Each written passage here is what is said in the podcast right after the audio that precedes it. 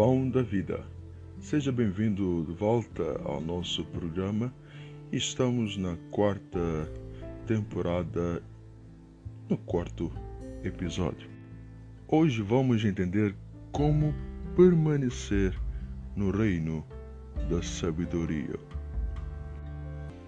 Isso quer dizer é o entendimento necessário para que eu esteja vivendo em consonância com os caminhos da sabedoria e, saber que o que eu estou uh, realizando, prescrutando, está em sintonia e em sincronia com os desígnios do próprio saber.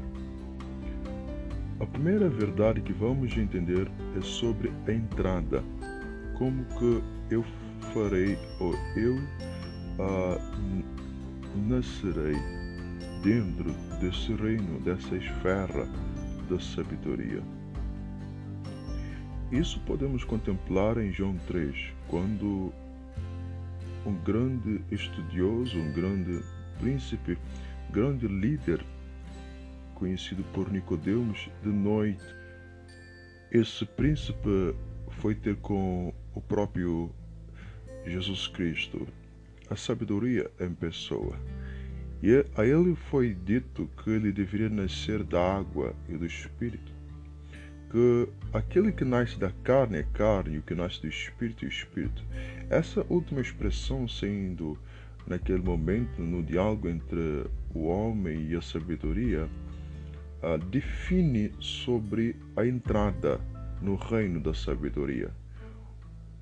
A natureza humana, ela é vivenciada quando uma criança sai da bolsa miniótica e vem ao encontro da luz do novo mundo. E nesse dia, essa criança passa a entrar numa nova esfera. Essa é a linguagem física que foi transmitido de uma forma espiritual para Nicodemos. É necessário que nasçamos da água do Espírito para entrarmos no novo mundo, no reino da própria sabedoria.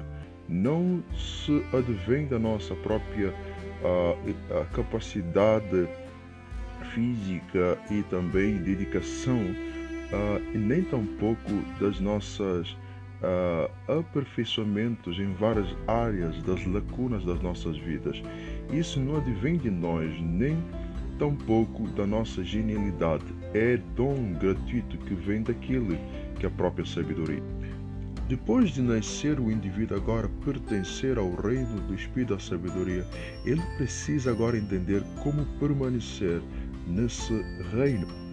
Em Mateus, o Senhor mesmo disse uma palavra de assentação para aqueles que não só nasceram, mas querem permanecer diariamente, todo dia, no caminho da instrução, guiados pela luz verdadeira e única do universo o próprio Cristo como a sabedoria. Uh, está escrito, ele falou: Nem todo que me diz Senhor, Senhor entrará no reino dos céus, mas aquele que faz a vontade do meu Pai que está nos céus. Reparemos, ele uh, aponta que existe o Pai das luzes nos céus. Então, essa vontade não está no plano natural, nem no plano religioso, nem nos livros. Está dentro do coração daquele que é o Pai uh, da própria sabedoria. Mas como é que nós uh, traremos para nós uh, esse conhecimento da vontade divina? Só pode ser por meio do Espírito, não da carne, do sangue. Isso ele falou para Pedro quando ele teve a contemplação correspondente à pessoa de Cristo, sem mesmo tatear a sua mente e entrar na sua cogniscência.